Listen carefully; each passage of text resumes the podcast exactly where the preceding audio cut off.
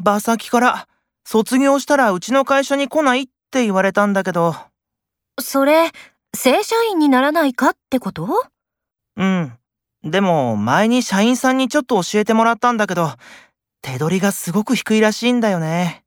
仕事の面白さもあるけど、やっぱりあんまり給料安いのも考えものだよね。